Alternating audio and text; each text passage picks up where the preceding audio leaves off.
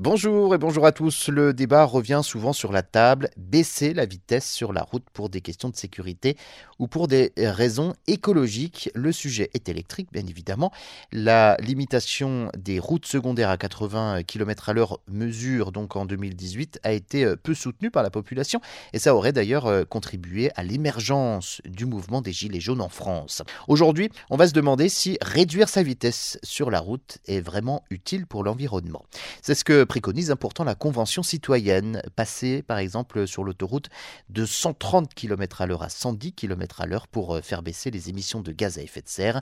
Plus on va vite, plus la résistance de l'air est importante et donc plus on a besoin d'énergie, donc de carburant. En réduisant la vitesse à 110 km à l'heure, on utilise moins d'énergie, 23% exactement.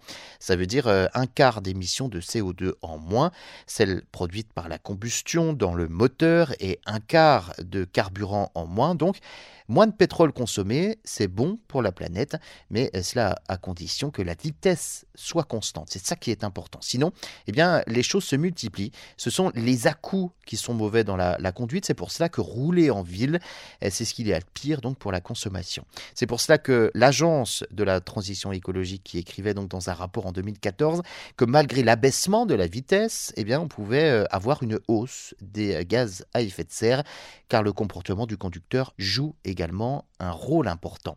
C'est pour cela que 23% de réduction de CO2 en baissant la vitesse de 130 à 110 km à l'heure sur autoroute est une estimation idéaliste car elle dépend du comportement du conducteur. Ce qui est sûr, c'est que sur autoroute, lorsque la vitesse est élevée et constante, baisser sa vitesse a ici un intérêt pour l'écologie.